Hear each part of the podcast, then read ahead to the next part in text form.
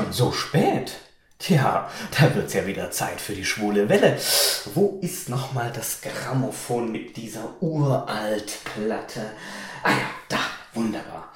Einmal auflegen, so.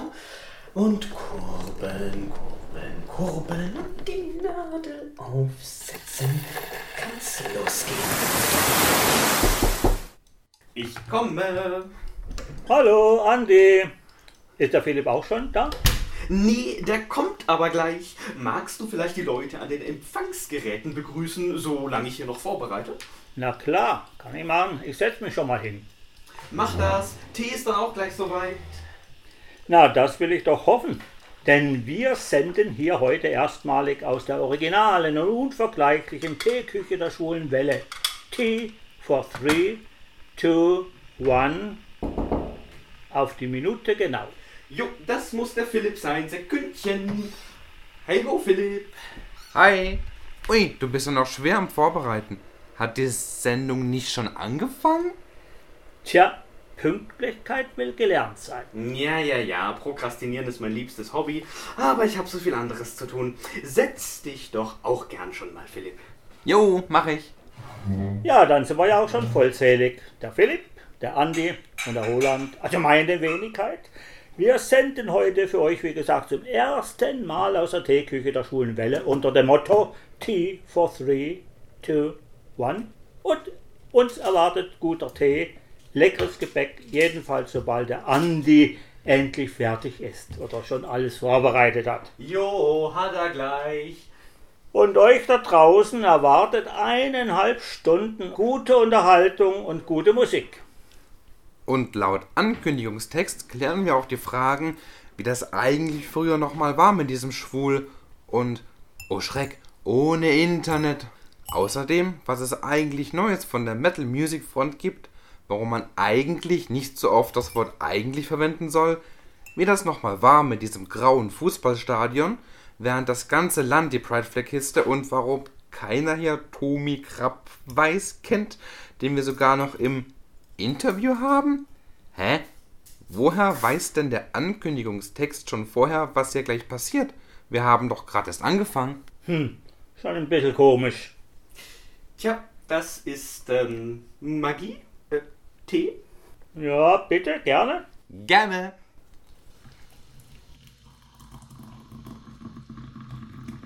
Stopp. Für mich bitte auch nicht mehr. Danke. So, ja, dann sind wir eigentlich ja jetzt fertig, ne?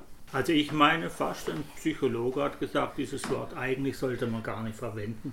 Sollte man eigentlich Warum nicht sagen. eigentlich? Also ich habe mal wirklich nachgeguckt, was heißt denn dieses Wort eigentlich? Und zwar ist es ein Wörtchen, ich meine fast, es ist ein Adverb, das verstärkt oder relativiert besonders in Frage setzen, eine gewisse Anteilnahme, eine vorwurfsvolle Äußerung. Das ist ein Beispiel. Eigentlich schon. Also, wie heißt du eigentlich? Oh, ist doch nicht so vorwurfsvoll. Ja, aber so ist das halt gemeint. Das verstärkt etwas. Und eine gewisse Anteilnahme ist doch drin. Ich will es unbedingt wissen, wie du heißt. Mhm. Könnte ich mir doch eigentlich sagen. Ne? Also hast du ja schon getan. Ne? Aber das weißt du doch eigentlich. Naja, klar. Und weißt du, was man dann machen kann? Man kann sich dieses eigentlich sparen. Man fragt dann einfach, wie heißest du? Hm. Und eigentlich kannst du in die Mülltonne kippen. Ne? Also haben wir das geklärt, was eigentlich äh, das Wort eigentlich bedeutet. Ja, aber ich weiß eigentlich immer noch nicht, warum man das nicht sagen sollte. Was hat denn dein Psychologe da gemeint? Man verwendet dieses Wort nicht, wenn man eindeutig sein möchte. Mhm. Gut, also das nur so ein Einstieg bei unserer Plauderstunde hier bei Tea for Three. Ja, sag mal, schmeckt es euch eigentlich? Ja, doch. Absolut. Beide knauschen hier von sich, vor sich hin. Ich trinke mal einen Schluck Wasser noch. Mhm, apropos, ich könnte mir ein bisschen Musik vorstellen. Was gibt's denn da so vom Metal aus gesehen? Ja, wo du gerade davon sprichst, ich bin gerade sehr begeistert von einer meiner Lieblingsbands namens Ghost. Die geistern schon einige Jahre durch den Metal und Rock. Und ich liebe an dieser Band absolut, dass sie mit Klischees spielen. Ne, sowohl ihre Albumcover sind an Filme angelehnt, an Filmklassiker beispielsweise. Und ihre Musik, ihre Lieder beinhalten oft auch viele Klischees, Doppeldeutigkeiten. Natürlich ist das Thema Satan immer mit drin, Satanismus, Verehrung, aber auf eine Art, bei der sie sich selber nicht wirklich ernst nehmen. Und das ist das Sympathische daran. Und ihre Lieder haben oftmals thematisch was mit Musikepochen zu tun, ja. Also sie klingen wie die 60er zum Beispiel oder wie die 90er, der Rock in den 90ern. Im Prinzip, als ob man verschiedene Musikepochen, Musikrichtungen nimmt und dann das Gewürz Ghost dazu gibt. Klingt aber nicht schlecht. Wie gesagt, ich habe keine große Ahnung von dieser Sorte von Musik, obwohl ich CDs zu Hause habe. Ne? Das müssen wir unbedingt Dann- ändern. Ja, dann ich bringe sie dir mit. Aber ich habe da mal so ein Meme gesehen. Ja. Oh je. Weißt du, so hier äh, aus äh, Family Guy, das ist so eine Zeichentrickserie, die sich aber nicht unbedingt Kinder anschauen soll. Die Arche Noah.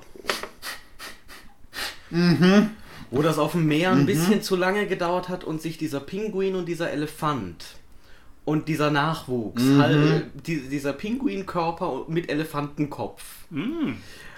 Und dann hat jemand drüber geschrieben, hier über den Elefanten und über den Pinguin einzeln, ähm, hier äh, Black Sabbath und ABBA.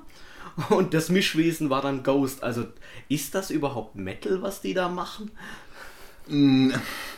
Ja, genau. Und Noah kommt dann in dem Moment hin und sagt, was zur Hölle ist das? Und zeigt, ob dieses Mischling stimmt. Ähm, ganz ehrlich, ist mir egal. Manche Lieder klingen sehr metallastig, manche eher rocklastig. Viele sagen, Ghost sei kein richtiges Metal, die hatten auf dem Festival nichts zu suchen. Ist doch egal, Schubladen sind völlig wurscht. Es klingt geil, es hat Metal in sich, wenn auch nur in ein paar Liedern vielleicht. Und dementsprechend kann auch jeder genießen, wie er will. Ja, als Biologe finde ich es immerhin interessant. Pinguin mit Elefant. Da stelle ich mir immer vor, wer hat da den Mann gespielt und wer das Weibchen. Ja, auf jeden Fall Aber das, was rauskommt, Ghost. Das war der Elefant, der hat den längsten Rüssel von beiden. Also Ja, bevor wir hier zu schlüpfrig werden, spiel doch Ah, mal wieso? was Das vor. ist überhaupt nicht schlüpfrig. Ein Rüssel ist ein Rüssel. Dann zeige ich euch am besten mal was von ihnen und zwar ein Instrumental. Ah, gut. Ich zeige euch das Lied Miasma, ein wundervolles Instrumental, was sich nach und nach aufbaut von der Spannung her. Und am Ende, wenn man denkt, es geht nicht geiler, kommt nochmal ein schönes, metal-untypisches Instrument hinzu und macht es nochmal richtig schöner. Eine Blockflöte. Nein, das nicht. Ich würde es ihnen zutrauen, aber nein. Lass dich überraschen, du wirst es sehen. Na, was sagt Ja. ihr? Jo, ich bin begeistert davon. Tatsächlich? Ja, wirklich. Freut mich. Ich würde es nicht sagen, wenn es nicht so wäre. Wenn ich meine, es ist Shit, dann sage ich dir das auch. Es ist auch der heißeste Shit überhaupt gerade bei mir. Also, Ja, steigert sich ziemlich Gell? gut. Also ne? ich fand So. die, der sanfte Beginn und dann die Steigerung mit unterschiedlichen Musikinstrumenten plus die Saxophon am Ende. Das hat ne? man nimmer erwartet. Ja, Ja, das und das Ende war klasse. Also Metal und Metal ist wahrscheinlich zweierlei. Es gibt so, solche und solche Musik. Ne? ja, im Metal Äh, gibt es so viele verschiedene ja. Stilrichtungen innen also drin, es das ist schon wird mir krass. sicher nicht alles gefallen, bin überzeugt. Ja, aber die Geschmäcker müssen ja auch verschieden sein, Gott sei Dank. ja Klar. Ja, Gott sei Dank. komplett langweilig. Ja. Klar. Also ich konnte am Anfang äh, mit 15, 16 mit klassischer Musik nichts anfangen. Ach, Mein Bruder hat immer gesagt, äh, klassische Musik, komm, äh, ja, ich habe CDs gekauft, ne? Äh, Entschuldigung, äh, Platten Schallplatten noch, da. die kleinen Platten noch. sogar. Singles sogar. Ja. Und Da passt nee, Beethovens Neunte aber nicht drauf auf so eine kleine Single. nee, da habe ich gesagt, behalt das mal für dich, ich will es nicht. Ne? An eines kann ich mich noch erinnern vom Titel her, ich weiß noch nicht ganz genau, äh, wer das komponiert hat, die schöne Galatee hieß es. Mhm, das ist doch irgendein griechischer Mythos wahrscheinlich mal wieder verwurstet. Ich kenn's kannst du nicht, mal das sagen. Also, jetzt wie ein Brotaufstrich für mich. Ja, also das hat mir halt insgesamt später, ja. Also das heißt also, der, muss, der Stil der Musik, den du machst, der ändert sich ja mit zunehmendem Alter. Ne? Also als 15-Jähriger könnte ich mit Klassik nichts anfangen und heute liebe ich Klassik ohne Ende. Oh ja, ich auch. Und das da ist kein Widerspruch. Nö. Nee, Absolut überhaupt kein nicht. Widerspruch. Du wirst lachen, lieber Roland, aber Metal und Klassik sind nicht nur kein Widerspruch. Aha. Es gibt sogar Stilrichtungen im Metal, die das vereinen. Mhm. Symphonic Metal zum Beispiel. Sozusagen, ne? Genau, es gibt den Symphonic Metal zum Beispiel, Ja, die oftmals nicht nur mit Orchestern arbeiten, Aha. sondern auch Opernsängerinnen als Sängerin haben. Sogar. Mhm. Das habe ich nicht gewusst. Es gibt, Ja. glaube ich, Nightwish ist so ein Beispiel, ne? Ja, genau. Es gibt, glaube ich, sogar ein Event namens Metal Meets Classic. Also im Prinzip ist Metal genau gleich wie Klassik. So Ja, ein bisschen härter, würde ich schon Es sagen. gibt aber Also, entsprechendes auch. Klassik meets Orient. mhm. Da habe ich einige sehr schon mal gute gespielt, zu Hause, ja. wo orientalische Musik Mozart spielt. Und das hört sich ganz, ganz toll an. Ja, es bekommt einfach immer was Schönes dabei raus, wenn man Stile auch mal Ja, vermischt. man kann die durchaus vermischen. Wenn jeder bei sich bleibt, ist es irgendwie langweilig. Auf die Dauer Ja. passiert nichts Neues. Aber da sag mal, da sind wir ja gerade schon, wenn du sagst, früher, früher, damals, als, du als noch ich ein noch Teenager war, warst. Andreas, als ich noch jung war. Ich meine, du warst ja damals schon schwul, glaube ich, ne? Ich habe relativ spät gemerkt, ich schätze mal, ich war 14, 15. Ja, So spät ist das noch nicht. ja, heutzutage schon. Ich war ja zuerst mal in ein Nachbarmädchen verknallt. Ach, Ich weiß noch, wie die hieß. Bärbel. Den Nachnamen sage ich jetzt nicht. Also, die war eben gleichaltrig und ich glaube, das war einfach so spontane Geschichte. Ohne Sex, ohne Kuss. so eine Schwärmerei. Schwärmerei Mhm. wäre das richtige Wort. Ne? Und die ersten Erfahrungen habe ich dann auch gemacht mit einem drei Jahre jüngeren Mädchen dann zum Mhm. Gucken. Ne? Doktorspiele? Zum Gucken, ja genau, Doktorspielchen. Ne? Aber das war es im Prinzip. Und meine anderen Erfahrungen, die waren relativ spät. Ne? Um 20 Uhr abends. Ah, ah, ah. Nein, das war späteren Alters.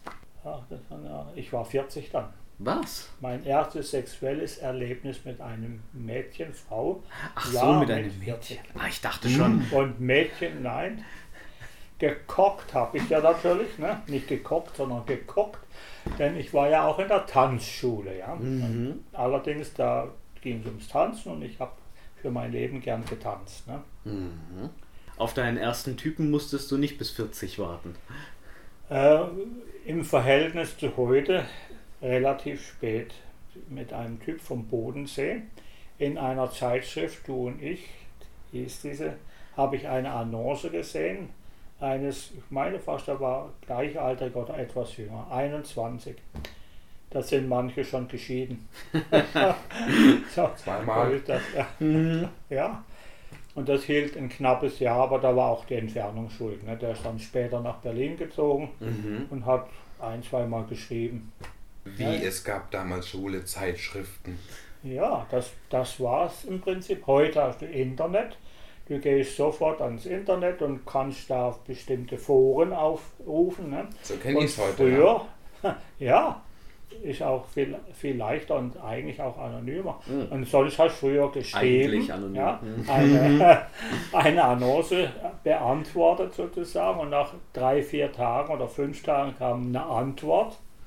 Den Telefon hatte ich noch nicht gleich. Ne? Das heißt, man hat sehnsüchtigst auf etwas Weißes mit Briefmarke drauf gewartet. Also einen Brief. Ja. was weiß es mit Briefmarke drauf, je nachdem, wo man sie hinklebt. Der arme Ja. Brieftaube. Der arme Heilige Geist.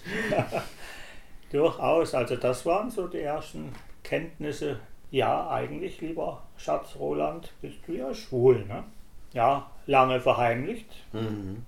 Ich habe meine Abenteuer gehabt in der Zwischenzeit und nicht zu wenige, aber das war halt Klappen ge- gebunden, ne? Gebunden an eine Klappe. Ne? Also ich, Ah. das war halt früher so, da anders ging das gar nicht. Apropos früher, ne?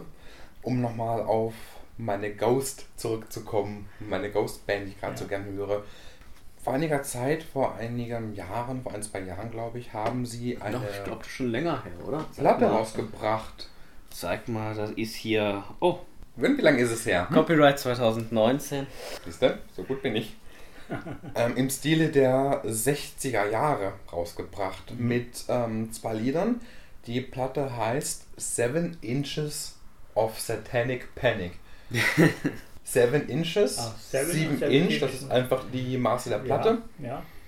von satanischer Panik. Aha. Wenn dir das was sagt, die Satanic Panic in den 90ern in Ja. Amerika. Auch schon ein bisschen vorher in den USA, da ganz großes Ding, wo dann so Traumapsychologen angefangen haben, mit Hypnose und anderen suggestiven Techniken ihren Patienten, ohne dass sie es wollten, eingeredet haben, dass sie von irgendwelchen satanischen Geheimkulten und Gesellschaften rituell missbraucht worden wären über äh, Jahrzehnte und all, all diese Schilderungen hatten erstaunlich viele Ähnlichkeiten mit Filmen, die damals aktuell war.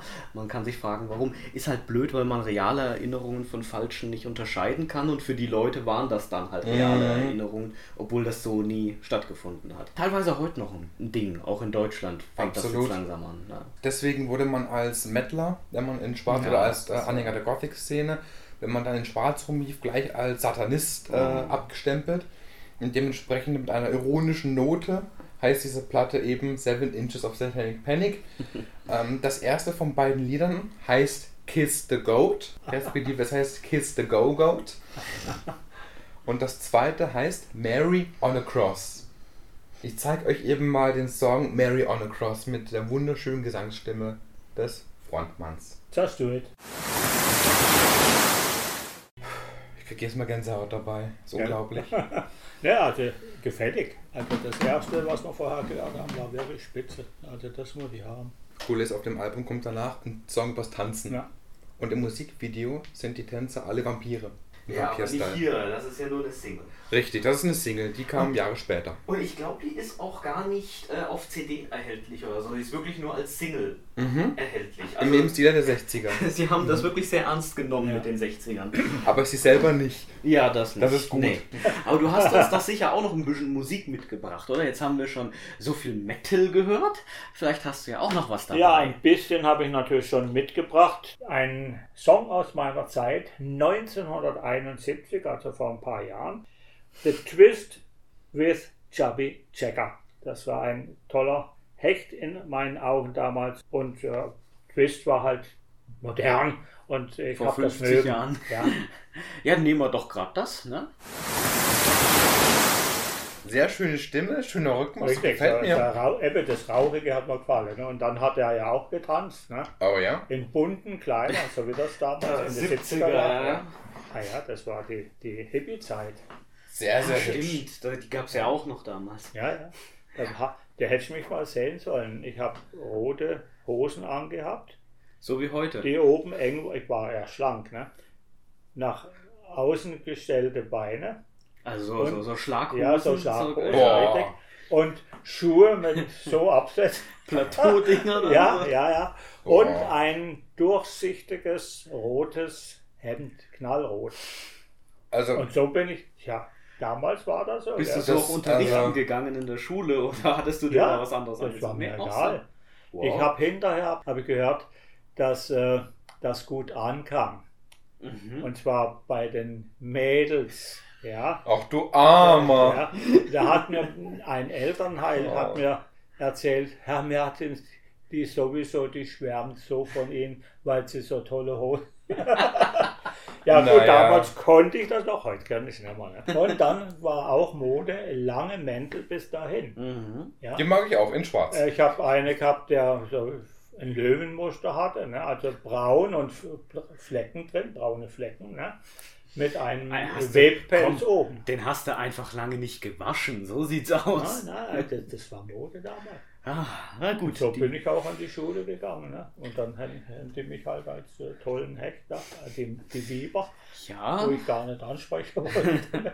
so ändert sich äh, die Mode und so ändert sich. Heute würde äh, ich es nicht mehr machen. Ne? Klar. Nee. Aber jetzt kommt Mörder die Überleitung, was sich nicht ändert. Fußball.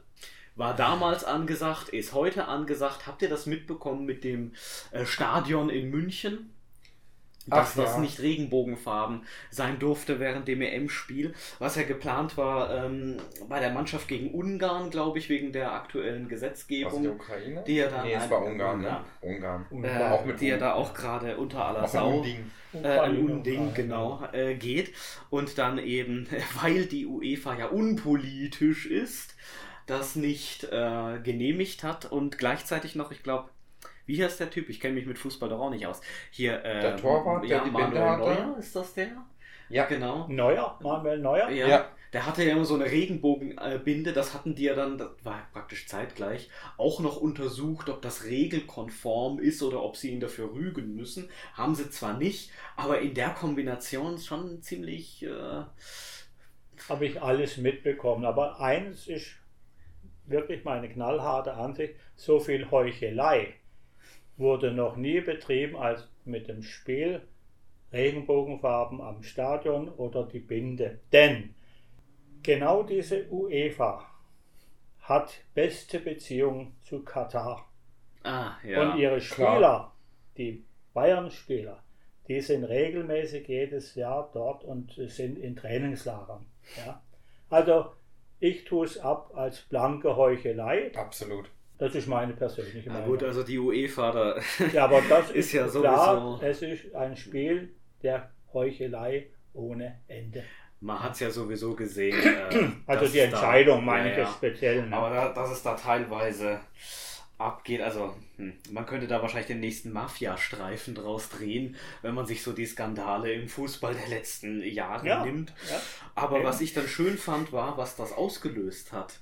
Es haben ja dann ganz viele Leute, äh, eben weil jetzt das Stadion nicht regenbogenfarben war, selber Regenbogen gezeigt. Äh, ganz viele, also der Regenbogenfilter ist wieder durch die Social Media Stimmt, das gegangen. ganze Internet ist bunt Ja, gewesen. ja, viele Leute, die sich dann dafür, mag bei einigen auch geheuchelt gewesen sein, keine Frage, aber Auch. ich glaube, so vor 10, 20 Jahren hätte es das noch nicht gegeben, dass sich dann so viele Leute in der breiten Masse hinstellen und sagen, nee, wir finden das nicht gut, wir wollen jetzt Regenbogenfarben sehen, wir wollen jetzt äh, etwas für Toleranz und Akzeptanz zeigen. Und ich fand ganz schön, dass auch der Tommy Krabweis bei den Ferngesprächen dann äh, auf einmal als Hintergrund, der war vorher immer orange und dann hat er den ausgetauscht durch so eine Regenbogenfahne, die da seitdem im Hintergrund weht. Das war auch eine schöne Geste. Wer? Tommy Krabweis. Äh, Schöne Geste auf jeden ja, Fall. In, also mit Regenbogenflagge in irgendwelchen Gesprächen noch, sind auch so Fernsehen, tolle Aktion, aber wer soll Tommy Krabweis sein? Komm, Ich kenne Leute. Tommy Senf, kenne ich zum Beispiel, aber Tommy Krabweis kenne ich Leute, nicht. ne? also, also Tommy Krabweis kennt man. Nee. Ich hab, Hier, nö, ich doch, hab, der- ich hab, ich hab den Namen nicht auf der Rinde. Der, der hat ganz viel Zeug gemacht. Der, also Leute, der hat äh, hier zum Beispiel äh, 90er Jahre RTL Samstagnacht, ganz berühmtes Comedy-Format, da war der dabei. Nee, Kennst- habe ich nee. nicht gesehen. Nee. Äh, Ja, oder, oder hier Bernd das Brot. Komm, den kennt man so. Vom Brot. nach ist der Satz in Begriff. Bernd das Brot. Mist. Der schreibt Bücher. Äh, hier zum Beispiel habe ich sogar hier ähm, Oh. Mara und der Feuerbringer, eine Fantasy, eine Fantasy-Trilogie, wo demnächst sogar ein viertes Buch, was für eine Trilogie, aber okay. Was für eine Rolle spielt in diesem Mara-Buch jetzt dieses Brot? Na, da- das gehört doch gar nicht zu. Ah, okay.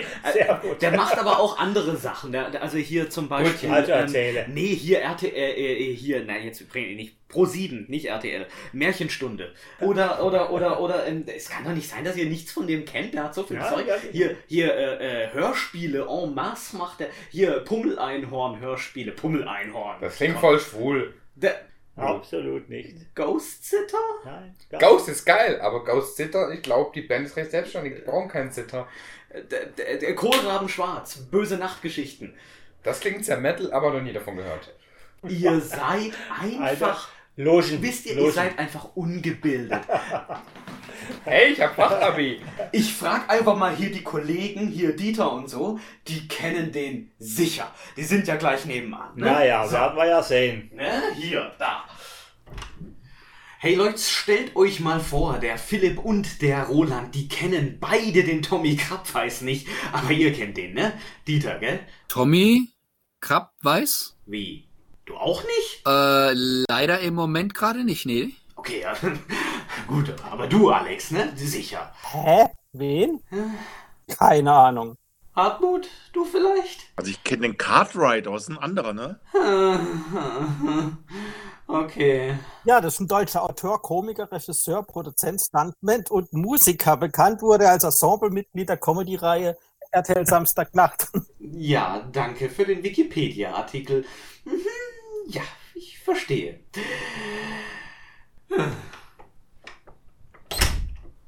Ich fasse es nicht. Die kennen den auch nicht. Aber.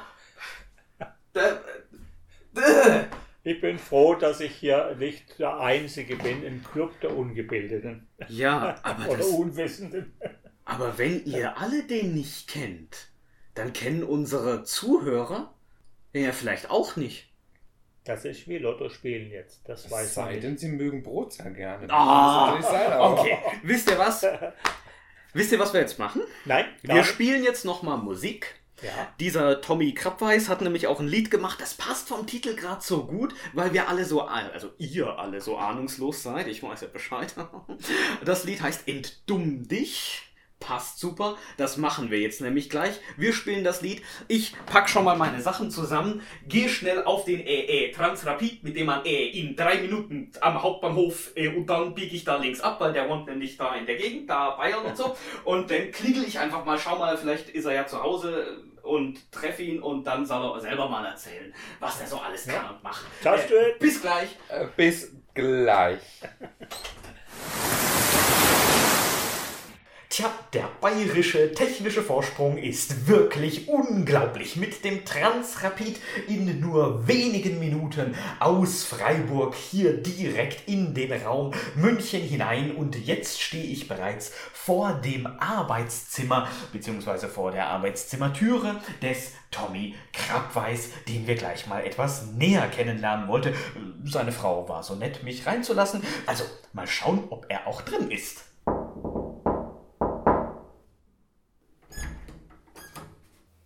Oh, hallo, mit dir hatte ich am allerwenigsten gerechnet. Vor allem direkt vor der Tür von meinem Arbeitszimmer. Das verwundert mich dann doch ein bisschen. Wie bist denn du hier reingekommen? Tja, ich bin noch gar nicht reingekommen, aber ich werde gleich hereinkommen. Jedenfalls wünsche ich erstmal einen wunderschönen guten Abend. Und Hallo. Ähm, ich bin von der Redaktion der Schwulen Welle, denn wir haben uns noch gar nicht vorgestellt. Guten Tag, ich dachte schon, du willst mir was verkaufen. Aber so Nein. wie du jetzt hier so stehst, hätte ich dir eigentlich alles abgekauft. Das ist sehr liebenswürdig. Nun, es geht darum, dass ich meinen Kollegen gerade eben davon erzählt habe, was du alles so Tolles gemacht hast im Bereich. Mhm. auch immer. Wir hatten kein anderes Thema mehr, es musste sein. Dann, okay, dann habt ihr aber wirklich generell ein ganz großes Themenproblem. Würde ich nicht einmal so behaupten. Es lohnt sich auf jeden Fall in unsere Sendung, kleine schnuckelige Sendung aus Freiburg reinzuhören. Die darf man sogar anhören, wenn man nicht schwul ist äh, oder Was? wenn man gar nicht in Freiburg lebt. Ja, wir sind sehr inklusiv, was das Ganze angeht. Ihr seid da total offen. Das freut mich sehr zu hören. Immer, in alle Richtungen. Jedenfalls war ich schockiert, denn keiner dort kannte dich. Was? Ich leg sofort wieder auf. Ach nee, wir telefonieren ja gar nicht. Richtig. Dann mache ich die Tür wieder zu. Aber warte, ich, Ich- mache sie kurz nicht. zu. Jetzt mache ich sie wieder auf. Ich bin hier, um diesen Missstand zu beheben. Ah, ach so. Kann ich denn schnell reinkommen? Äh, ja, gerne. Dankeschön. Bitteschön. Also- Setz dich äh, auf den Boden. Ich habe leider keinen Stuhl außer meinem. Oh, ein sehr bequemer Boden. Dankeschön. Ja, den habe ich extra für dich gefliest. Deswegen ist es da so kühl. Und ich dachte schon, ihr hättet keine Bodenheizung. Nun, Ja, bitte. Da wir gerade sowieso schon frisch, fromm, fröhlich, frei auf Sendung sind und alles, was wir so plappern, nach draußen geht, doch gleich mal die erste Frage, außer natürlich, du möchtest unsere Hörer und innen und außen und alles, wo sie sonst noch so sein mögen, begrüßen. Ja, das ist jetzt tatsächlich die Frage, wenn man das jetzt richtig machen möchte. Also mein letzter Kenntnisstand bezüglich des Hörer und Innen ist ja, dass das ja eigentlich ja nur binär ist und eigentlich eine Menge Leute ausschließt. Aber ich bin ganz ehrlich mittlerweile ein bisschen unsicher, wie ich es denn jetzt wirklich richtig mache. Das meine ich jetzt unironisch und unpolemisch, sondern tatsächlich. Weil ich bisher schon ganz stolz war, dass ich mir das mit dem Innen eigentlich ganz gut angewöhnt hatte. Ja, RedakteurInnen und so weiter. Ich finde auch jeder, der Spiegelei sagen kann, der kann RedakteurInnen sagen. Aber das exkludiert ja alle Leute, die sich nicht im weitesten oder im entferntesten oder genaueren Sinne binär fühlen. Was mache ich denn jetzt? Am besten wäre wahrscheinlich immer noch eine Form, in der einfach das Geschlecht zum Beispiel überhaupt keine Rolle spielt. Ja, natürlich. Das, Klar. Äh, Ja, aber, aber Hörende ist doch auch komisch. Na gut, bei Radio ist jetzt so, da kann man davon ausgehen, dass Leute, die jetzt äh, des Hörens aus welchen Gründen auch immer nicht äh, mächtig sind, dann wohl eher kein Radio hören, außer es gibt irgendwie eine Art von Audiodeskription. Ja, aber das wäre vielleicht jetzt fürs Radio, verehrte Hö Zuhörende. Oder liebe Leute an den Empfangsgeräten. Ah, sehr gut, sehr gut. Leute. Wo waren wir stehen geblieben? Äh, genau, möchtest du unsere Hörer und innen und außen begrüßen? Hallo. Die Blaskapelle hat leider heute frei, sonst hätte ich die natürlich jetzt äh, einmal diese zwei Töne. Hallo. Oh, ich verstehe, ich verstehe. Ich habe meinen äh, Kollegen vorhin, und da kann ich Kollegen Mhm. sagen, denn es sind alles nur Männer, falls irgendwelche Frauen hier dabei sind, die gerne mal mitmachen wollten, sehr gerne, da habe ich Mhm. vorhin erzählt, dass das Ferngespräch ja inzwischen seit dieser, sagen wir, etwas unglücklichen Entscheidung aus dem Fußball, das Stadion etwas grau zu lassen, in Regenbogenfahnen äh, Farben im Hintergrund erstrahlt. Farben und Farben, ja, genau. In Farben und Farben. Und da habe ich erst einmal gedacht, komm, jetzt müssen wir unseren Zuhörern und Innen mal erklären, was ist denn überhaupt ein Ferngespräch? Naja, also ursprünglich laut Wikipedia wäre ein Ferngespräch ein Telefonat gewesen, das man nach weit, weit ins Ausland hinein vornimmt, üblicherweise mit horrenden Kosten. Ich hatte aber tatsächlich nach einem Namen gesucht für eine Videokonferenz, die ich ursprünglich mal auf Facebook und äh, dann mal auch auf YouTube gemacht hatte, schon vor vielen, vielen Jahren mit Wiegald Boding und Fabian Siegesmund und Bernhard Hoeker und Susanne Kaspers und vielen anderen tollen Leuten. Ähm, und Wiegalds Idee war es dann, äh, das Ding doch einfach Ferngespräch zu nennen. Meine Happy Idea dabei war eigentlich immer schon, und das war immer schon auch eine Idee, das mal im öffentlich-rechtlichen Fernsehen zu machen, eine Talkrunde zu haben, wo der Host keine Ahnung hat. Und das auch zu, nicht nur zugibt, sondern auch damit wirklich hausieren geht und sagt, Leute, ich habe überhaupt keine Ahnung, ich hätte das aber gerne erklärt, und zwar von Leuten, die sich auskennen. Und in diesem Erklären von Leuten, die sich auskennen, sollte es dann möglich sein, dass auch die Leute, die sich auskennen, untereinander austauschen und ihren Wissensstand updaten. Ähm, und so, dass dann im besten Fall eine Art von äh, Erkenntnisgewinn am Ende steht. Und zwar nicht nur jetzt in dem Fall für mich, der ich diese Runde leite, oder wer auch immer die da moderiert, sondern eben irgendwie für alle und natürlich auch für die Zuschauer. Aktuell Innen. leitest du ja die Runde bei Wild Mikes auf Twitch. Ja, kann genau. Man die sehen. Aber, aber nur, weil auch kein anderer da ist und weil wir auch keine Gagen haben. Und weil ich, wenn ich die Sendung produziert hätte mit meiner Produktionsfirma, hätte ich mich nicht als Moderator gesehen. Es scheint aber so, dass ich aufgrund der Tatsache, dass ich halt wirklich von überhaupt nichts eine Ahnung habe, hervorragend geeignet bin dafür. Und da ich mir nichts scheiße und äh, dass äh, diese keine Ahnung auch wirklich wie eine Monstranz vor mir hertrage und dazu noch äh, sehr blöde Witze machen kann, ist das offensichtlich eine Mischung, die ganz gut funktioniert für die Leute, die da draußen zuschauen. Und sie hilft auch, ähm, die Kommunikation irgendwie einfach immer wieder aufzulockern und auch immer wieder runterzubrechen für Leute, die so wie ich halt von manchen Dingen überhaupt keine Ahnung haben, viele Fremdwörter nicht kennen. Und wie gesagt, da ich mich nichts scheiße, kann ich dann eben auch mal sagen, ich habe das mit der Inzidenz immer noch nicht verstanden oder was ist denn eine interkorrelative Ad-Hoc-Analyse zur Verballungskonfizierungspermanenz? Die habe ich noch nie gehört. Bitte erklär's mir.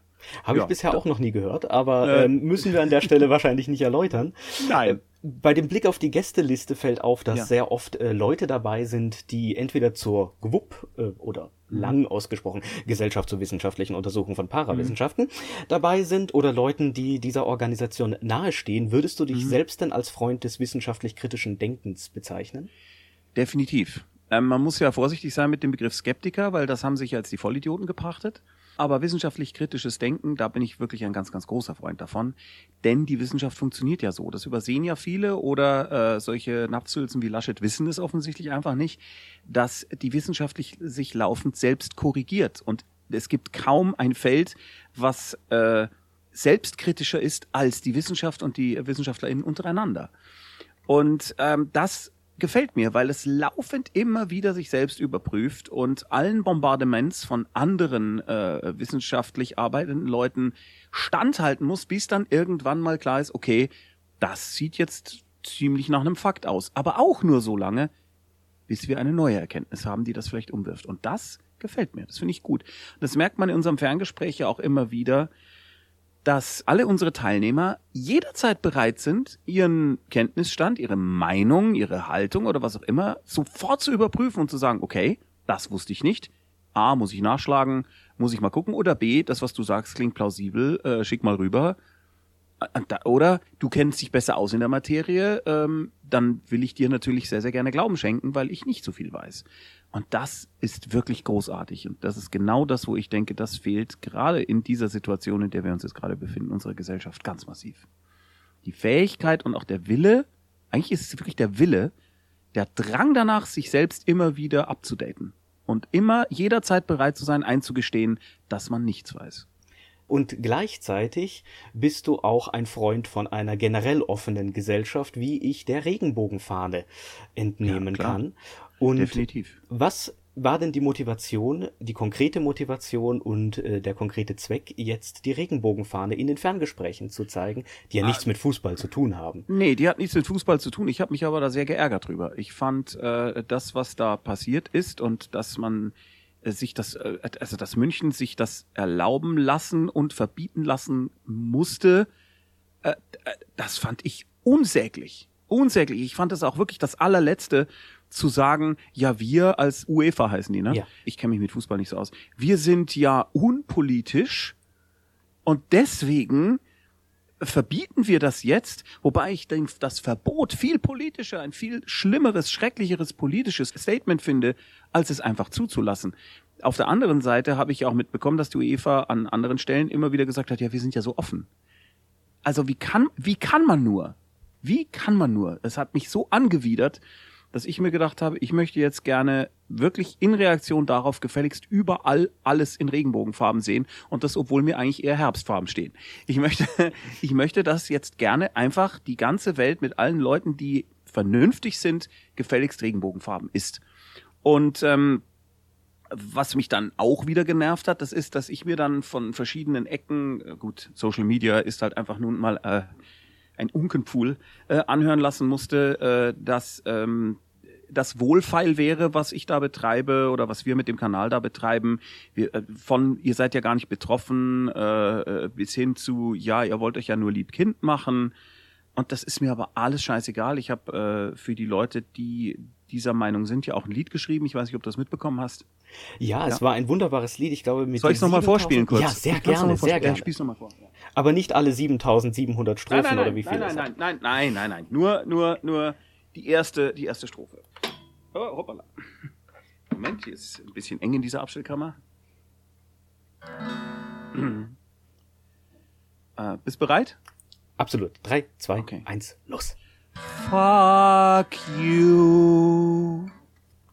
Also das habe ich extra komponiert, habe ich auch ziemlich lang gebraucht.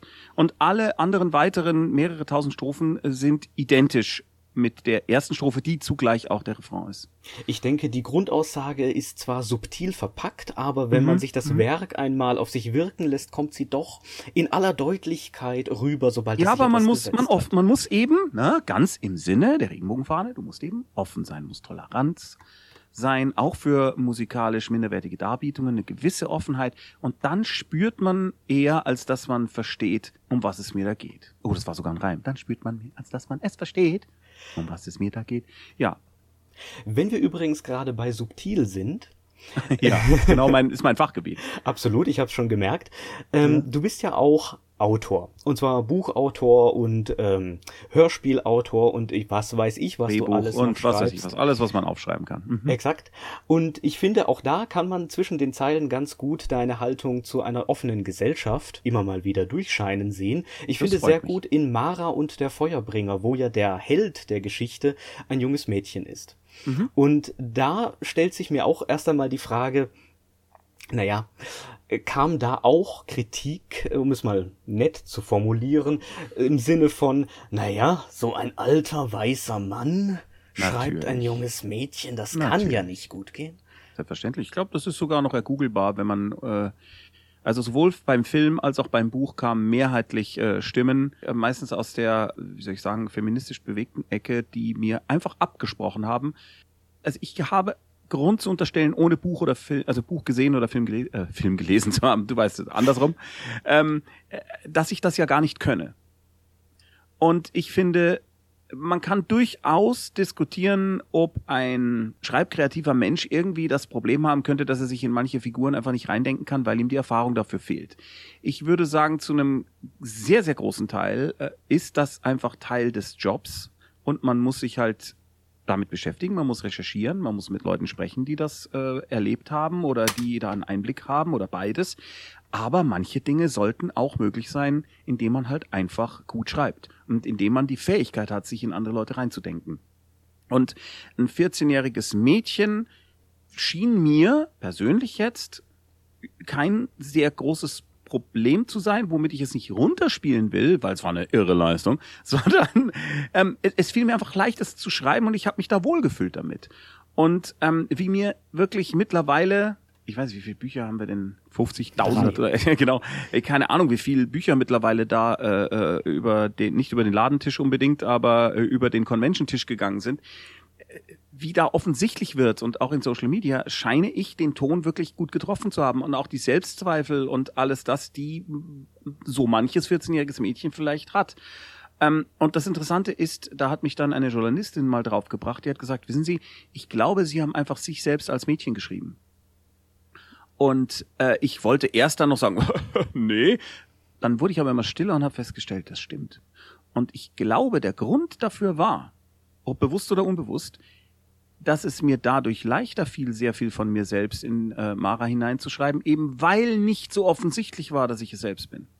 Aber diese Art, wie sie die Welt sieht, wie sie denkt, wie sie auf Dinge reagiert, das ist schon sehr extrem nah an dem, wie ich meiner Meinung nach früher war. Äh, oder manchmal auch heute noch bin. Aber sie ist trotzdem ein Mädchen. Also, und äh, ich Absolut. denke schon, dass die Dinge, wie sie mit ihrer Mutter umgeht und was sie da so fühlt, da habe ich natürlich auch Beispiele aus meinem direkten Leben gehabt und konnte mich da ein bisschen orientieren. Aber ich habe das auch gefühlt. Ich habe das wirklich gefühlt und konnte mir denken, ja, so, so fühlst du dich. Und das war dafür stand für mich gar kein Zweifel. Äh, Es hätte auch natürlich in die Hose gehen können. Äh, ich bin aber der festen Überzeugung, es ist nicht in die Hose gegangen, es hat funktioniert und die vielen äh, 10 bis 99 Jahre alten Mädchen, die dieses Buch mittlerweile gelesen haben, stehen in einem gesunden Unverhältnis zu den drei, vier, fünf Leuten, die bisher der Meinung waren, ich dürfe das gar nicht. Da könnte ich jetzt vielleicht einfach mein Lied auch wieder spielen, aber ich lasse es. Wir haben es ja schon gehört. Ihr habt ja schon Ähm, gehört, Nach Mara kam ja dann Ghost Sitter und kommt Mhm. immer noch mit immer neuen Ja. Folgen und. Ausgaben. Ja, ja, gnadenlos. Äh, da habe ich ein bisschen den Eindruck, dass das praktisch das Gegenteil zu Mara ist. Weil bei Mara ist ja auch sehr viel Wert von dir gelegt worden darauf, dass alles historisch korrekt ist. Mhm. Ja. Äh, Rudolf Silmek war ja als wissenschaftlicher Berater mit dabei. Genau. Das ist bei Ghost Sitter jetzt nicht der Fall und hier ist die Hauptfigur dann ein Teenager-Junge. ein Teenager-Junge, richtig, ähm, der Mara in bestimmten Dingen nicht so unähnlich ist, zumindest was den Humor angeht. Ähm, aber das liegt halt einfach daran, dass ich der Autor bin. Äh, und natürlich ich auch einen bestimmten Tonfall habe, den ich gerne schreibe und auch deswegen wahrscheinlich besser schreibe, als wenn ich etwas schreiben würde, was ich nicht so gut kann. Aber ähm, es ist so, dass es auch in Ghost Sitter sehr viele Dinge gibt, wo ich sehr großen Wert auf Recherche lege. Gerade im ersten Band ist es so, da geht es um ein Schriftstück namens Muspili, das tatsächlich in der Bayerischen, ich glaube, Nationalbibliothek liegt. Syntax bequem, dass er Dauernskull. Na, äh, holla, die Waldfee. genau. Das liegt da tatsächlich, ist ein ganz bizarres Mischwesen zwischen äh, christlich und nordisch und germanisch und also ein, ein wüstes Ding. Ähm, und das äh, habe ich tatsächlich durchgeackert und mal geguckt, was ich dann dafür verwenden kann und habe dann da eben diese Prophezeiung rausgeholt, um die es da geht. Und es gibt auch andere Dinge, wie äh, in einem anderen äh, Band geht es um ein Afrika-Museum, das es tatsächlich gibt und in dem sich auch tatsächlich dieser ähm, äh, ein Voodoo-Altar befindet, der da ausgestellt ist.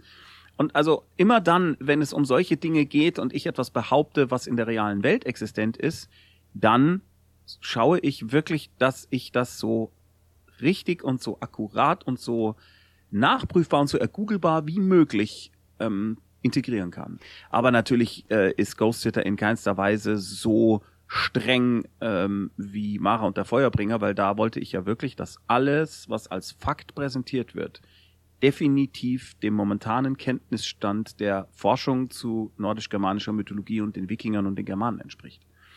Und deswegen brauche ich auch so lang für ein Buch immer.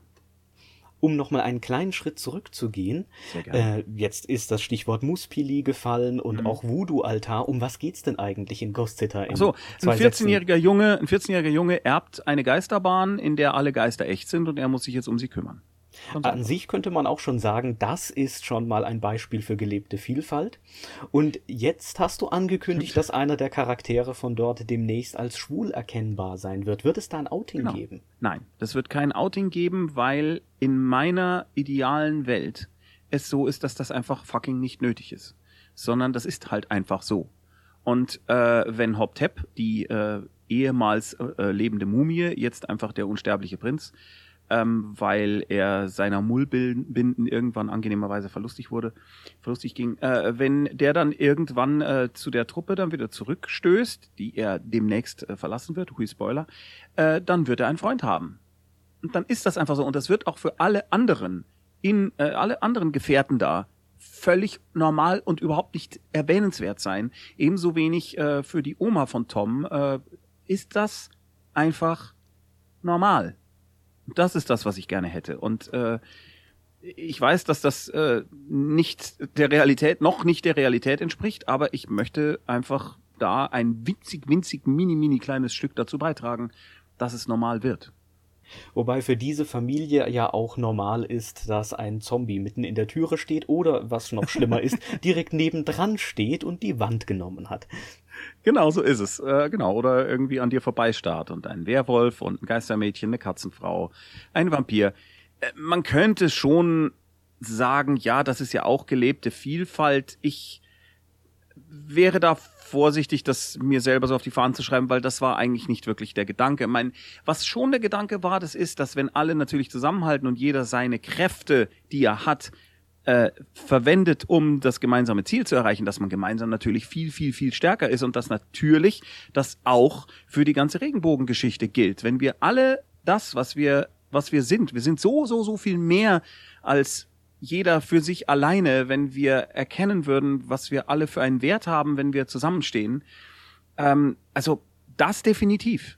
Ich habe auch eine andere Happy Idea in der Schublade, die aber bis jetzt noch keiner wollte. Ich möchte eine äh, Geschichte eigentlich als Hörspiel schreiben, wo äh, thematisiert wird, dass Menschen, die, ähm, sag ich mal, sexuell, je, je, je sexuell diverser sie sind, desto magiekräftiger sind sie weil meine Happy Idea war, dass es dann eben früher in einem fantastischen früher ähm, die Alchemisten gab, das waren also die Männer und die Hexen.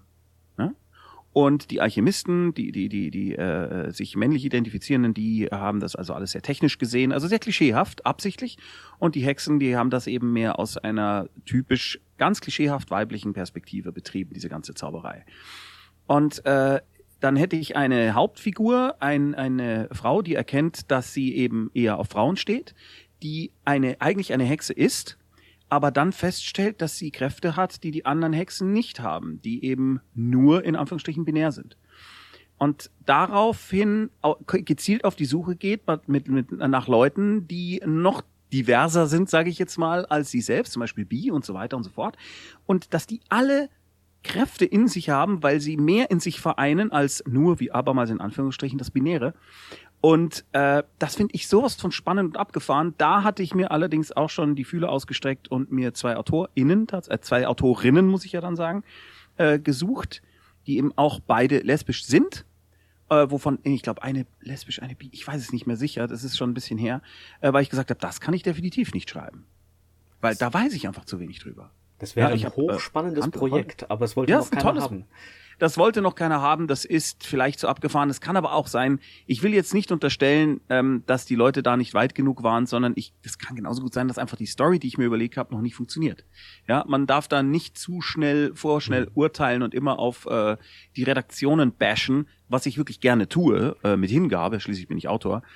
Aber es kann gut sein, dass auch der Dreh- und Angelpunkt, den ich mir überlegt habe, noch nicht so richtig funktioniert. Und das einfach noch nicht wirklich, wie sagt man da, äh, sich der Reifen greift noch nicht so richtig auf Ja. der Straße, ja, Mhm. und der dreht noch durch. Das kann auch der Grund sein. Ich will das jetzt wirklich nicht sofort wieder so klischiert auf die Rückständigkeit äh, irgendwelcher anderen Leute draufballern. Aber da hätte ich so Bock drauf, das würde ich halt dann, wie würde man das dann nennen? Da wäre ich dann so eine Mischung aus Produzent und Headwriter vielleicht. Mhm. Aber schreiben kann ich das nicht, weil da sind wir wieder bei dem Punkt, ich kann mich definitiv in ein 14-jähriges Mädchen reindenken, äh, zumindest in dieses eine, was ich da erfunden habe oder was auf mir basiert oder wie auch immer man will. Aber das könnte ich, die Gedankenwelt äh, von einer Person, die entdeckt, sie ist lesbisch, das könnte ich nicht. Also zum gewissen Grad vielleicht, bestimmt, aber die bestimmten, die Details, die es dann realistisch machen für andere Menschen, die in derselben Situation sind und waren, die würden mir wahrscheinlich fehlen. Bestimmte Gedanken, Dinge, die in dir vorgehen. äh, Ich weiß es nicht. Und genau Dinge, die ich, die Dinge, die ich nicht weiß, da ist es mir lieber, das schreibt eine Person, mit der ich einfach äh, künstlerisch gut kann und die es einfach weiß, bevor ich dann anfange, die so abzufragen und dann so eine Mimikrie betreibe. Das fände ich wirklich scheiße. damit es einfach unterm Strich authentischer wird. Wir hoffen auf jeden Fall, dass dieses Projekt einmal noch weitere Früchte tragen wird und gedeihen wird. Aber vorerst kommt natürlich erst äh, noch einmal Ghost Sitter mit der schwulen Mumie, wenn ich das mal so plakativ sagen darf. Mumie. Yeah. Gab's da denn überhaupt äh, einen besonderen Grund, warum Hoptep und keine der anderen Figuren? Ähm, das hat den Grund tatsächlich. Das ist, es ist tatsächlich interessant, weil ich habe die Figur äh, am- ganz am Anfang hatte ich sie mir ganz anders vorgestellt. Äh, Eben weil ich sie mir noch nicht wirklich, ich konnte sie noch nicht wirklich greifen. Und als ich dann angefangen habe, also am Anfang war es so, dass die Mumie auch ja ihren Mund immer bandagiert hat und man hat sie eigentlich gar nicht verstanden. Immer nur und dann irgendwann, als der Tom dann auch die Fähigkeit von den anderen verliehen bekam, dass sie sich mit Gedanken äh, unterhalten können, gab es natürlich keinen Grund mehr dafür. Und das erste, die ersten Sätze, die Hoptep, die Mumie, sagte, waren sehr ausgewogene, fast weise Worte und natürlich auch so ein bisschen geschraubt, ne, so pseudo-ägyptisch eben, äh, fast wie so, so, so ein bisschen Kalenderspruchartig. Und äh, der Sprecher, der äh, Hoptep spricht, der Karim El Kamucci, der hat so eine wunderschöne, samte, samtene, angenehme, großartige Stimme, wo es, glaube ich, Menschen jeden Geschlechts einfach vor Begeisterung die Haare aufstellt. Da habe ich mir gedacht, nicht, dass das jetzt irgendwie ein homosexuellen Klischee gewesen wäre, überhaupt nicht, äh, der, äh, das war es nicht, sondern ich hatte da sofort die Assoziation, ach, irgendwie, irgendwie würde das passen, dass das so ein, so ein ruhiger, cleverer, intelligenter, emotio hochemotionaler Kerl ist, der aber dann auch dem das andere homosexuellen Klischee genau nicht erfüllt, nämlich ein furioser Kämpfer ist. Ja, also weil wir reden natürlich immer von Klischees und Klischeeerfüllung, Klischee-Nichterfüllung.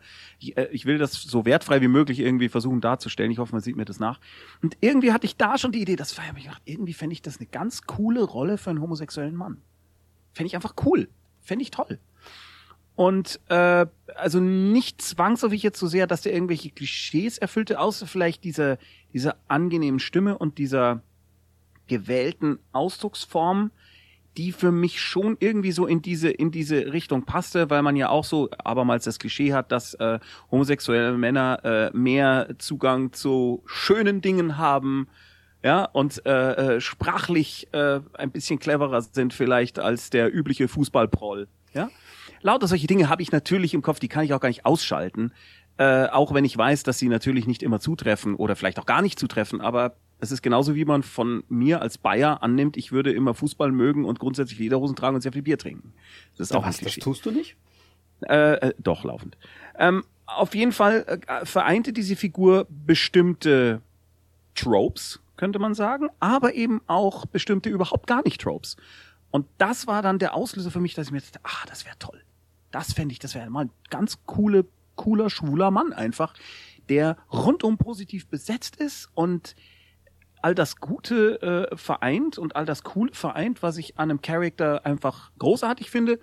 Und der müsste eigentlich schwul sein. Und seit So die. Mullbinden gefallen sind, sieht er ja auch noch gut aus. Eben, das kam dann danach, natürlich muss ich gestehen, äh, das war dann so meine Idee, als ich das dann schon wusste und für mich beschlossen hatte, habe ich das vorbereitet, die Mullbinden sind gefallen und darunter war wirklich ein unfassbar gut aussehender Mann, auf den alle Frauen fliegen. Die machen ja auch dauernd Witze, also meine weiblichen Charaktere, äh, die dann, und egal wen er trifft, egal ob das weibliche Bösewichte oder sonst was sind, die sagen, also was ist denn das hier für ein Schnubbelchen, ja? Und er ist also sozusagen wirklich dem, dem Blondinen-Klischee auch ausgesetzt, war aber natürlich, weil ich das schon wusste, immer höflich zurückhaltend und hat sich jetzt nicht so wahnsinnig dafür interessiert. Das konnten die Hörer und Hörerinnen bisher natürlich als Coolness deuten. Und der kommt ja auch Aber- immer so rüber und reserviert und äh, ja, höflich. genau, aber im Endeffekt ist das einfach nur, dass er sich halt jetzt rein sexuell nicht so wahnsinnig äh, für die Damen da interessiert, die sich ihm an den Hals werfen. Und das hat mir natürlich eine diebische Freude bereitet. Also hat für die äh, Wahl, dass dieser Charakter jetzt schwul wird, der Charakter selber die ausschlaggebende Rolle gespielt Richtig. und nicht, Ja. dass er aus dem alten Ägypten kommt. Was? Nö. Wie gesagt, ich kenne mich nicht aus, aber sind eigentlich die Griechen eher das Klischee dafür? Die wären eher das Klischee, ja, aber es geistern auch so ein paar Dinge über das alte Ägypten durchs Netz, dass äh, hier die alten Ägypter sehr homofreundlich gewesen seien. Mhm. Nie an Knum und Knum Hotep wird immer vorgezeigt. Warum? Weil es kein anderes Beispiel gibt und das waren wahrscheinlich Zwillingsbrüder. Ähm, das okay. Ist, das ist das Blöde, werden aber meistens so verkauft. Und Mhm. ähm, ja, so homofreundlich Nein, waren die alten ja. Ägypter ja eher nicht. Die haben Nee, aber das war auch, äh, das war auch nicht, das war äh, totgeschwiegen, klar, aber das war nicht der Grund. Na, überhaupt nicht. Das, weil ich das, ich wusste das gar nicht. Der Charakter hat sich mir eigentlich angedient irgendwie oder äh, es, angedient klingt auch schon wieder so bescheuert. Aber halt, äh, es passte irgendwie. Er hat ich hatte ein einfach Freude daran, ihn mir sofort. Ja. Genau. Ich hatte mir einfach, ich hatte Freude daran, mir das vorzustellen und habe das dann halt auch äh, immer schon in die Richtung betrieben. Nur was ich nicht wollte, war, wenn er jetzt noch Teil der äh, Ghost Sitter Gemeinschaft in der Schreckensfahrt ist, dass er dann wen kennenlernt und das dann eben auch so eine Gewichtung kriegt. Mhm. Und das war mir nicht, das war mir nicht im positivsten aller Sinne egal genug. Und äh, da ich dann äh, mir irgendwann überlegt habe, okay, der hat jetzt in der Schreckensfahrt, nachdem er jetzt auch nicht mehr als Mumie laufen muss, keine Funktion mehr und da er ja also eine emotionale Funktion natürlich schon, aber jetzt keine, die ihn an die Schreckensfahrt fesselt, so wie jetzt ein Vampir, der bei Sonne zu Staub zerfällt oder ein Werwolf, der sich einsperren muss bei Vollmond, sondern er kann jederzeit überall hin und dass der dann nach, was weiß ich, wie viel tausend Jahren irgendwann mal sagt, Leute, ich glaube, ich schaue mir jetzt mal ein bisschen die Welt an, das äh, finde ich nachvollziehbarer, als wenn er immer bei den anderen bleibt. Vor allem, er kann ja auch jederzeit wieder zurückkommen. Und da habe ich mir dann gedacht, siehst du, das ist die richtige Gelegenheit. Der kommt weg und wenn er wieder zurückkommt, dann hat er einfach jemanden dabei. Reisende soll man ja nicht aufhalten.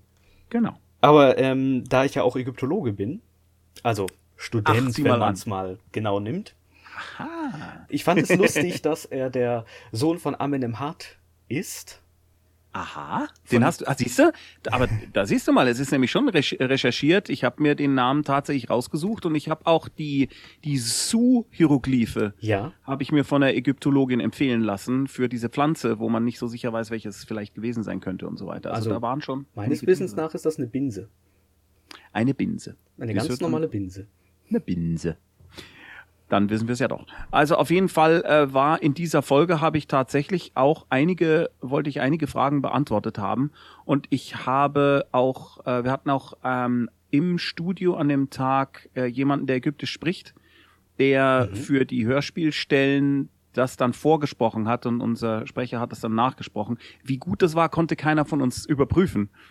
Aber ja, ich ich, hoffe, hatte hat mich an den. Stellen tatsächlich gefragt, was ist das für eine Sprache, ob die ausgedacht ist oder nicht. Nein, nein, die ist nicht ausgedacht. Also zumindest ist es so, dass ich mit dem Google-Übersetzer grob geschrieben habe ins Skript, was ich sagen will. So gut Ja. es ich kann es ja nicht beurteilen, ob das stimmt. Und dann äh, hatten wir hier einen, einen Dialog-Coach, der glaubhaft vermittelt hat, dass er Ägyptisch könne. Und der hat dann versucht, das so gut wie möglich in, äh, zu, in etwas zu übersetzen, was wohl Sinn macht und hat das dann vorgesprochen und das hat dann der Sprecher nachgesprochen. Ob das stimmt, kann nur jemand beurteilen, der Ägyptisch kann. Ich frage mich, was für ein Ägyptisch? Ägyptisches Arabisch in dem Fall wäre das naheliegendste, weil das Wahrscheinlich. äh, Google kann. Die alten Ägypter haben ja kein Ara Arabisch gesprochen. Ja. Die hatten ähm, das kann ich ganz dir, also anderes. ich, ich nehme mal an, das wird dann wahrscheinlich äh, ägyptisches Arabisch gewesen Mhm. sein, weil irgendwie ist ja auch schon, äh, ist es ja auch schon ganz nett, wenn das vielleicht zwei oder drei Leute dann verstehen können. Äh, wir hatten mal eine ähnliche Situation. Wir haben mal eine, ein Format gemacht für Cartoon Network, das hieß Spurensuche. Mhm. Und das haben wir für, ich glaube, für auch für fürs polnische ähm, Fernsehen gemacht und hatten dann äh, jemanden, der gesagt hat, ja, übersetzt uns das alles, den Offsprecher. Und äh, hat das dann auch eingesprochen und dann haben wir das aufgenommen und haben das dann an den Kunden geschickt. Ähm, also an Cartoon Network Deutschland, die haben das dann nach Polen weitergeschickt und dann kam zurück, sagt mal, seid ihr eigentlich blöd? Wir, wieso?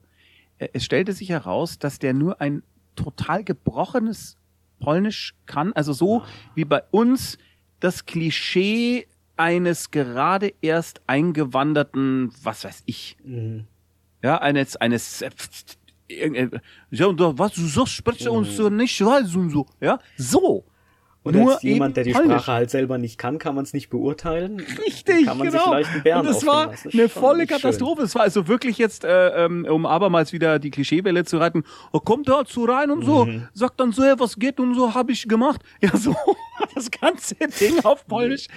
Ja, und dann, äh, aber der Typ war irgendwie so nett, dass wir gesagt haben, komm, der soll das Geld behalten, macht nichts, aber vielleicht suchen wir uns jetzt jemanden, der es wirklich kann. Mhm, mhm. Kann ich verstehen. Ja, schade beim äh, alten Ägyptischen, also äh, Hoptep müsste ja klassisch Ägyptisch eigentlich sprechen, Ja. ist halt, dass wir keine Ahnung haben, wie man das ausgesprochen hat. Ja, Das ein bisschen so ist es beim Altnordisch auch. Da gibt Ja. es viele äh, Ideen davon, wie das geklungen haben könnte. Ähm, und äh, auf Island lernt man das ja noch, aber Ja. man spricht es relativ Genau. modern aus. Aber äh, es gibt natürlich auch da verschiedene Schulen, die glauben zu wissen oder ne, vielleicht nicht glauben zu wissen, aber die vermuten, dass es so oder vielleicht so oder so gewesen sein könnte. Und ein Satz wie äh, Askveitje standa heitir Yggdrasil aur bauthm reusing vitauri könnte Ah. vielleicht auch komplett anders klingen. Ich glaube, ich habe es erkannt. Hier, ich sah Ja. äh, die Esche da. Äh, Genau. Hier. genau. Eine Esche äh, kenne ich oder weiß ich stehen, hat, glaube ich, äh, der Simrock gesagt, eine Esche weiß ich stehen, sie heißt Yggdrasil von den Wipfeln fällt äh, der Tau oder der Nebel, irgendwie sowas, ja. Genau, und man weiß halt nicht, haben die Oi oder Au oder Au gesagt. Oh. Bei den THs ist man sich Ja. relativ sicher, welches ein stimmhaftes, welches ein nicht stimmhaftes ist. Sehr spannend. Es wäre schön, Leute, wenn man in der Ägyptologie so weit wäre, weil wir haben nicht mal die Vokale. Die Ägypter haben einfach keine Vokale mitgeschrieben in den Hieroglyphen. Das sind alles nur Konsonantenreihenfolgen. Und deswegen auch, ja, das ist das Blöde daran. Und deswegen auch solche Namen wie Amenemhat, die hat man mit Sicherheit niemals so ausgesprochen, weil die Ägyptologen machen einfach aus allen Kehlverschlusslauten ein A. Und wo es nicht passt, äh, noch aus allen Ws ein Us und wo es immer noch nicht passt, ein E dazwischen. Ja, wir Das haben Amenem so. Head, Amenem Head gesagt, äh, einfach weil es ein bisschen evil, evil, eviliger klingt Mhm. als Amenem Hat. Und weil Hat mir irgendwie zu sehr an tut, an hat, hab irgendwas klischeehaft war, das war eigentlich Amenem Head oder Amenem Head oder so, das fand ich irgendwie cool. Wobei das A tatsächlich wahrscheinlicher wäre an der Stelle. Ja, Mist. Hm, Naja, nehmen wir es neu nichts. Ja, spielt eigentlich auch keine so große Rolle. Immerhin muss Hoptep jetzt seinem Vater nicht, mal, nicht mehr erklären, dass er auf Männer steht. Nein, das stimmt. Das hat sich immerhin schon mal erledigt. Das der hat sich definitiv Besuch. erledigt. Der hat sich definitiv in äh, Wüstensand aufgelöst und kann sich dann äh, äh, kann sich dann nicht mehr entsprechend homofeindlich äußern. Also er kann es versuchen, aber es wird keiner verstehen. Und das ist ja manchmal auch schon genug. Ja, der liegt dann bei seiner Pathé-Kamera noch so ein bisschen rum. ja, bei der zerbröselten. Noch ein Insider. Ich sehe, du hast deine Hausaufgaben gemacht. Ich hoffe freiwillig. Ja, absolut. Diese Stelle mit der Pathé-Kamera ist viel zu lang in dem Hörspiel. Aber weil ich die selber so faszinierend finde, musste das leider länger sein. Ich habe mich da an Buster Keaton orientiert, der eben auch äh, an dem ersten Tag, wo er an dem Filmset von Fatty Arbuckle war, gesagt hat, so, jetzt will ich die Kamera, nehme ich mit nach Hause, die nehme ich jetzt mal schön auseinander und schaue mir genau an, wie die funktioniert. Und so, so ähnlich war es bei mir mit der Super 8 Kamera damals. Ich konnte sie nur nicht auseinandernehmen, aber ich wollte auch unbedingt wissen, wie das funktioniert und habe dann mit acht Jahren meinen ersten Film gedreht. Und da ist immer noch diese Faszination für Film. Und es zieht sich auch ein bisschen durch deine Arbeit durch diese ähm, Faszination für die alten Slapstick-Künstler. Jetzt Definitiv. nicht Chaplin, äh, aber Nicht eben so sehr, aber Buster Keaton oder dann eben im Tonfilm die Marx Brothers oder Stan und Ollie. Äh, ja, Chaplin, äh, da, obwohl ich seine Meisterschaft wirklich definitiv anerkennen kann und finde, da sind viele großartige Dinge, ähm, hat er mir zu sehr nach Liebe gespielt. Das, äh, er wollte immer sehr geliebt werden. er und, heischt nach äh, Emotionen. Er heischt nach Emotionen und das macht Buster Keaton halt gar nicht. Und das ist mir sehr sympathisch, weil er kriegt sie trotzdem. so. Ja, haben wir noch irgendwas nicht behandelt? Möchtest du unseren Zuhörerinnen noch irgendwas mit auf den Weg geben? Zuhörerin, denn, denn, denn, denn, denn, denn, denn. Das klingt so ein bisschen wie ein kaputtes Mofa. Ja, aber Ähm, nur ein bisschen. Ach, äh, wenn, wenn man Lust hat, könnte man wahrlich Dümmeres tun, als das aktuelle Hörbuch, Hörbuch wohlgemerkt, nicht Hörspiel, Hörbuch von mir anzuhören. Das gibt's bei Storytel, das ist ein Streamingdienst für äh, Hörbücher. Und äh, da kann man interessanterweise ein Gratis-Abo haben, das witzigerweise mehr als ausreichend wäre, um das Hörbuch von mir zu hören, selbst wenn man danach direkt wieder kündigt. Äh, Storytel heißt äh, der Dienst und ich finde die sehr cool, weil die haben sich bei mir gemeldet und haben gesagt, sie haben doch da dieses schöne Buch über Camping geschrieben. dieses biografische, mit dem Titel Das Vorzelt zur Hölle. Und ich hatte große Freude, dieses Buch einzulesen. Denn das Besondere ist, das habe ich zusammen mit meinem Vater geschrieben, der leider vor ein paar Jahren bei einem Fahrradunfall ums Leben kam. Und ähm, ich habe durch das Schreiben mit dem, an dem Buch und durch die Lesungen, die wir gemacht haben, eigentlich überhaupt erst so richtig, richtig, oder wir haben erst so richtig zusammengefunden, weil wir da zum ersten Mal was hatten, was wir gemeinsam, also gleich gerne gemeinsam tun. Vorher war es immer so, mein Vater fand halt dieses ganze Camping und Wildcamping und Radlfahren und Leistungssport toll und ich fand das halt alles scheiße. Und ähm, während er mit meinem Bruder äh, da äh, einen willfährigen Gesellen fand, mit meinem Bruder Nico, habe ich da nie so einen Zugang dazu gehabt. Und dass wir dann, äh, wie sich dann herausstellen sollte, tragischerweise in Richtung Ende seines Lebens nochmal was gefunden haben, wo wir mehrere Jahre lang wirklich richtig zusammenwachsen und zusammen Spaß haben, gleich viel Spaß haben, das ist echt eins der großartigeren Dinge, die mir in meinem Leben widerfahren durften. Und deswegen hat dieses Hörbuch jetzt, wo ich auch seine Kapitel lese, mit entsprechend äh, angebayerischten Zungenschlag, eine sehr, sehr große Bedeutung für mich. Und es ist, wie ich finde, eins der lustigsten Dinge, die ich je gemacht habe. Darum sollte man, wenn man die Zeit hat und gerne Hörbücher mag und sich ein bisschen über Camping aufregen will, in den 70ern und den 80ern äh, zu diesem Hörbuch greifen. Es gibt ja auch ein paar ähm, bebilderte Geschichten dazu, Ja. die kann man ja auch noch im Netz finden. Die kann man ergoogeln, ähm, falls genau. man noch eine Entscheidungshilfe braucht, ob es sich Genau. lohnt oder nicht. Äh, Genau. Ich glaube, danach wird jeder zu dem Entschluss kommen, ja, das lohnt sich, das Vorzelt Das zur Hölle. mich. Daneben natürlich auch noch Sportlerkind, was ja auch aus diesen Erfahrungen rausgewurzelt ist. Und wo kann Genau. Richtig. man denn sonst noch so deine ganzen äh, Werke erwerben, konsumieren, telepathisch Ach so. empfangen oder sonst Ach du, wie? das ist ganz einfach. Es gibt einen Linktree. Tommy Krabweis, der ist, glaube ich, verlinkt in meinem Instagram- und Twitter-Bio, wenn ich mich nicht total täusche. Und wenn nicht, werde ich den jetzt gleich wieder ersetzen, weil ich vergesse das immer. Und wenn man da draufklickt, da findet man eigentlich alles. Da findet man die, die Bücher und äh, die Hörspiele und all das. Und wer also wissen will, wie es jetzt dann mit der Geschichte mit HopTap weitergeht, der kann dann sehr bald das nächste Ghost Sitter Hörspiel kaufen. Ähm, ab wann erscheint das denn? Jetzt muss ich erstmal wieder schreiben. Nee, das stimmt nicht. Nee, zwei haben wir noch aufgenommen, die wir noch produzieren. Und im, ich glaube, Oktober fange ich wieder an zu schreiben. Da schreibe ich sechs neue Hörspiele. Und da wird dann eben auch eins davon, casual as can be, Hoptaps Freund, beinhalten. Es wird also noch ein bisschen dauern und du hast noch viel Schreibarbeit vor dir. Ja, ich schreibe jetzt gerade an Lord Schmetterhemd. Äh, kennst du Max Kruse, den Autor vom Urmel? Ja. Also nicht persönlich, Genau. leider, aber. Nicht persönlich, genau, der ist auch nicht mehr am Leben. Ein großartiger, also einer der tollsten Kinderbuchautoren aller Zeiten, mindestens im deutschsprachigen Raum. Und die Erbgemeinschaft hat mir erlaubt, dass ich eines seiner Werke, was früher eins meiner Lieblingsbücher war, Lord Schmetterhemd, dass ich das übersetzen darf in Hörspielform. Und das mache ich gerade. Auch wieder ein Herzensprojekt. Ja, Da- definitiv. Wo nimmst du die ganze Zeit her? Das ist ja unfassbar. Äh, ich habe eigentlich gar keine. Ganz einfach. Und ich schlafe sehr wenig zurzeit und äh, versuche äh, das Privatleben äh, so weit runterzufahren, wie es nur irgendwie möglich ist, ohne dass irgendwas Schaden nimmt, um mein Pensum zu schaffen. Hm. In diesem Fall auf jeden Fall viel Zeit. Du wirst sie gebrauchen können. Dankeschön. Und auch viel Erfolg mit den ganzen weiteren Projekten.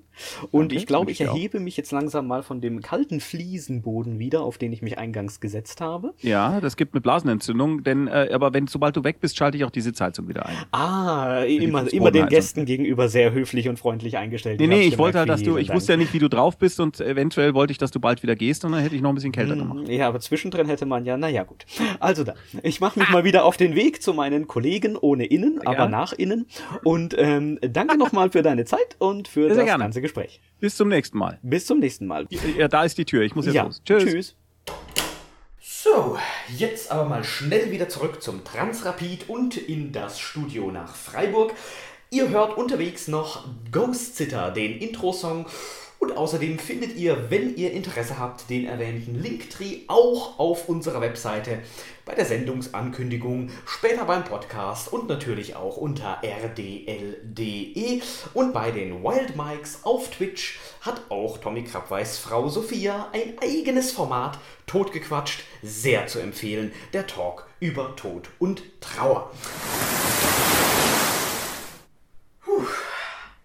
Also dieser Transrapid, da wird einem ja fast schon übel bei dieser äh, äh, Beschleunigung, wenn der vom Hauptbahnhof in München Richtung 10 Minuten. Das. Puh. Wisst ihr jetzt, wer dieser Tommy Krabweis ist? Ja, natürlich. Der Tommy Krabweis, ja klar Du kenn ich kanntest den. ihn schon, oder? Ja, natürlich. Es ist, den kennt man doch von der Sendung aus 2004. Hier, hier, Hausbau-Promis schuften für den Rednose Day. Ja, klar, natürlich. Das Highlight meiner Kindheit. Immerhin habe ich's versucht. Wie viel Zeit haben wir denn jetzt noch? Oh, der Tee ist aber schon ganz schön kalt geworden. Also nach dem Tee zu schließen, muss eigentlich fast fertig sein, schätze ich mal. Müsst ne? schon. Oh, Oh, guck dir mal die, die Uhr an, ja. stimmt. Na, da würde sich unsere Nachfolgersendung aber nicht freuen, wenn wir überziehen. Bloß nicht. Leute, ich glaube, wir müssen uns nochmal zum Tee treffen. Gerne. Ja, unbedingt. Gerne. Schauen wir mal, wie es bei unseren Hörern denn, denn, denn angekommen sein werden wird. Uns hören Mofas zu? Uns hören auch Mofas zu. Du glaubst ja gar nicht, wie inklusiv wir sind. Ja, und dann sehen wir uns das nächste Mal. Nein, wir hören uns das nächste Mal. Ob mit oder ohne Tee, wird sich zeigen. Bis denn. Tschö. Tschüss.